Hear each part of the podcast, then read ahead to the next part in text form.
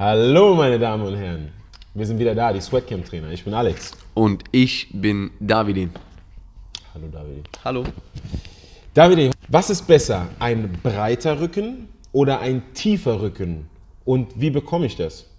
Oh ja. Meine Position ist, glaube ich, sehr, sehr klar.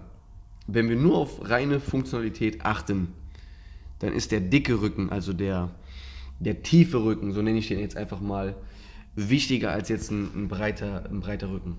Wenn ich einen breiten Rücken höre, dann denke ich immer nur an einen an Latissimus.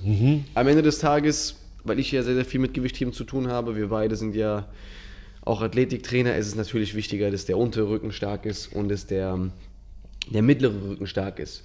Wenn ihr euch zum Beispiel mal so einen Strongman anschaut, Haftor Bjornsson oder ähm, äh, The Mountain The Mountain. Oder den Brian Shaw oder Big Z oder Terry, Terry Pritchard oder sowas, ähm, die sind einfach so stark im Kreuzheben, die können mehr als eine Tonne heben.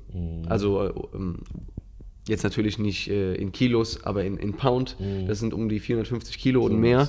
Eddie Hall, der, ich glaube, der erste Mensch war mit 500 Kilo, der, der, der sie gehoben hat. Die haben natürlich einen sehr, sehr, auch einen breiten Rücken, aber das einfach nur bedingt, weil die Muskulatur irgendwo hinwachsen muss, weil sie irgendwann in der Tiefe nicht mehr weiterkommt. Die haben natürlich einen sehr, sehr starken Rücken und der ist dick. Das basiert einfach nur darauf, dass sie viel vom Boden heben. Der untere Rücken ist extrem stark. Alles, was von oben, äh, von unten gehoben wird, fördert quasi die Dicke. Ich weiß genau, die Russen, habe ich letztens Ed Cohen darüber sprechen hören, der hat einen Witz gemacht und hat gesagt, die Russen haben früher bei Kompetitionen, wenn die entweder Powerlifting-Meets hatten oder auch bei, bei Wettbewerben wie Olympia oder sowas, dann sind sie immer zu ihren Gegnern gegangen, haben die Hand gegeben und haben den an den unteren Rücken gefasst. Also so Klatscher gegeben auf den unteren Rücken, um zu sehen, wie stark die sind. Weil die, weil die äh, Russen wissen ganz genau, wenn der untere Rücken sehr, sehr stark ausgeprägt ist, gibt man zum Beispiel bei, bei Google Bilder Tian Tao ein. Das ist ein chinesischer Gewichtheber. Der hat einfach einen richtigen, Wulste. einen, richtigen Buckel da unten. Aber das ist eben Muskulatur. Sieht aus wie so ein Schildkrötenpanzer. Ach was. Und die Russen sind immer, äh, immer zu, ihren, ähm, zu ihren Gegnern gegangen, umarmt und immer auf den unteren Rücken geklatscht, um zu wissen, wie stark der ist. der untere Rücken, da steckt die Power. So fangen wir mal an. Interessant, interessant. Also gut, wenn ihr ein Bodybuilder seid, dann wollt ihr natürlich nicht nur einen dicken Rücken, sondern ihr wollt einen breiten Rücken. Von der Ästhetik her oder auf der Bühne muss es natürlich da sein. Man hat ja verschiedene Posen, Lat Spread, sowohl vorne als auch hinten, Front Double Biceps und der ganze Quatsch. Man Ähm, sieht, der David beschäftigt sich auch mit Bodybuilding. sowas, sowas weiß man einfach. Das gehört zum sowas Allgemeinwissen einfach. mit dazu. Sowas weiß man einfach. Most muscular und so. Und da musst du natürlich vom, vom Latissimus her musst du natürlich äh, ein bisschen was präsentieren können. Dennoch ist ein weiter Rücken nicht unbedingt auch ein starker Rücken. Jemand, der jetzt zum Beispiel klettert, Ja. der hat natürlich automatisch, sagen wir mal, eher die Tendenz, einen leicht größeren Rücken aufzubauen. Oder Schwimmer Äh, auch, oder, oder ne? breiteren Rücken, Schwimmer, Turner. Ja. Weil Turner haben natürlich immer wieder von, durch die Muscle-Up-Bewegungen, durch die Ringbewegungen natürlich automatisch einen, einen breiteren Rücken. Die haben natürlich, die haben nicht diesen, äh, die Aber haben ich- nicht den, den Gewichtheberrücken, der da unten, wo der untere Rücken so fast schon rauskommt. Die haben natürlich, sag mal, die mit den, den V-Ausschnitt, die, diesen, diesen, diesen diesen V-Körper. V-Körper, ganz genau. Aber Turner sind dennoch sehr, sehr stark. Natürlich, Also natürlich, gar keine Frage. ich denke, was du sagst, das eine ist der Zug, also die Kombination Ja. der Beine, Ganz genau. Gesäß und unterer Ganz genau. Rücken, so beim, beim schweren Gewicht, das man vom Boden einfach raushebt. Das ist ja jetzt der Unterrücken. Und mit tiefen Rücken haben wir eigentlich gemeint, auch, auch im oberen Bereich des Rückens einfach, wenn man jetzt mal so die Finger auf die Wirbelsäule legt, wie weit ist denn die, der Muskel nach außen hin messbar? Ganz genau, ganz ne? genau. Das meinte ich mit Tiefe oder meinten wir mit Tiefe.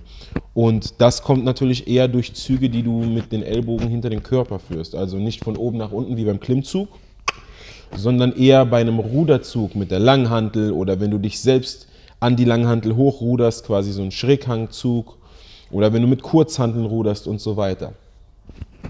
Und was da jetzt besser ist, da hast du schon den Ansatz gegeben, ist immer Zielorientierung, Definitiv. äh, Ziel, Definitiv. zielbedingt. Aber also wenn du jetzt äh, sexy aussehen willst, dann ist es besser, mehr Lattzug und mehr Klimmzüge zu machen, Nur wenn du dann im Schwimmer das T-Shirt ausziehst und du relativ breit bist, aber von der Seite immer noch aussiehst wie Da ein ist kein Strich. Fleisch dran. Genau, da ist dann zu wenig Fleisch dran. Da geht nur nach links und rechts raus, aber dann kommt nichts nach hinten. Und äh, das ist natürlich dann auch nicht das Ästhetischste. Vom rein anatomisch betrachtet, je breiter der Latissimus ist, desto mehr fördert das Ganze auch eine Innenrotation in der Schulter wiederum. Das ist wahr. Und das ist halt die, der Punkt, wo ich dann zum Beispiel sage, jemand, der im Büro arbeitet und der jetzt nicht unbedingt aufs Bodybuilding fokussiert ist, würde natürlich mehr von den Zügen unterhalb äh, profitieren, sei es im Ruderzug. Ich bin immer noch der Meinung, dass gerade wenn es um den unteren Rücken und für die Tiefe des Rückens geht, dass ähm, Strongman-Bewegungen, die am Ende des Tages immer eine Kreuzhebevariation sind, genauso wie die ganzen Gewichtheber. Beim Gewichtheben ist ja die erste Bewegung eigentlich eine Kreuzhebebewegung, egal ob jetzt reißen oder stoßen. Alle Züge, die vom Boden kommen und die auch relativ schwer sind, bilden quasi diesen unteren Rücken, diesen starken, dicken Rücken, der dann nach hinten quasi rauskommt. Und jeder, jemand, der im Büro arbeitet, braucht natürlich eher die Muskulatur zwischen den Schulterblättern und dem unteren Rücken, weil da entstehen ja die meisten Probleme durch das ganze Sitzen. Rückenbeschwerden, stille Bandscheibenvorfälle, die schon bereits da sind, oder dementsprechend wirklich irgendwann ein Bandscheibenvorfall, der quasi austritt. Da profitieren wir definitiv mehr von, äh, von einem dicken, ich nenne es jetzt mal tiefen Rücken. Ja, macht auf jeden Fall Sinn. Was so die Funktionalität angeht und gerade wenn es um Sport geht, dann ist, glaube ich, eine ausgeglichene Muskulatur wie immer das Beste, was du haben kannst. Es sei denn, dein Sport dreht sich nur um, um, ein, um, um, ums Ziehen, um dich hochzuziehen oder was. Ja, also, ja, gesagt, ja. Dann, dann, also wenn du jetzt kletterst, Ja. dann brauchst du jetzt nicht unbedingt einen dicken Rücken und je schwerer du bist, desto schwerer wird es dir fallen, weil deine Hände und Unterarme halten quasi dein Körpergewicht zum größten Teil. Ja. Äh, aber ansonsten ist ein gut ausgeprägter Rücken Ja. mit Breite und Tiefe wichtig. Und Auf jeden Fall. Schaut euch einen Powerlifter an. Ich meine, die Powerlifter brauchen natürlich viel Latissimus. Die brauchen zum einen den Latissimus, wenn sie die Kniebeugen machen, denn sie ziehen ja quasi die, ihr müsst euch mal vorstellen, Powerlifter greifen ja auch in der Regel breiter.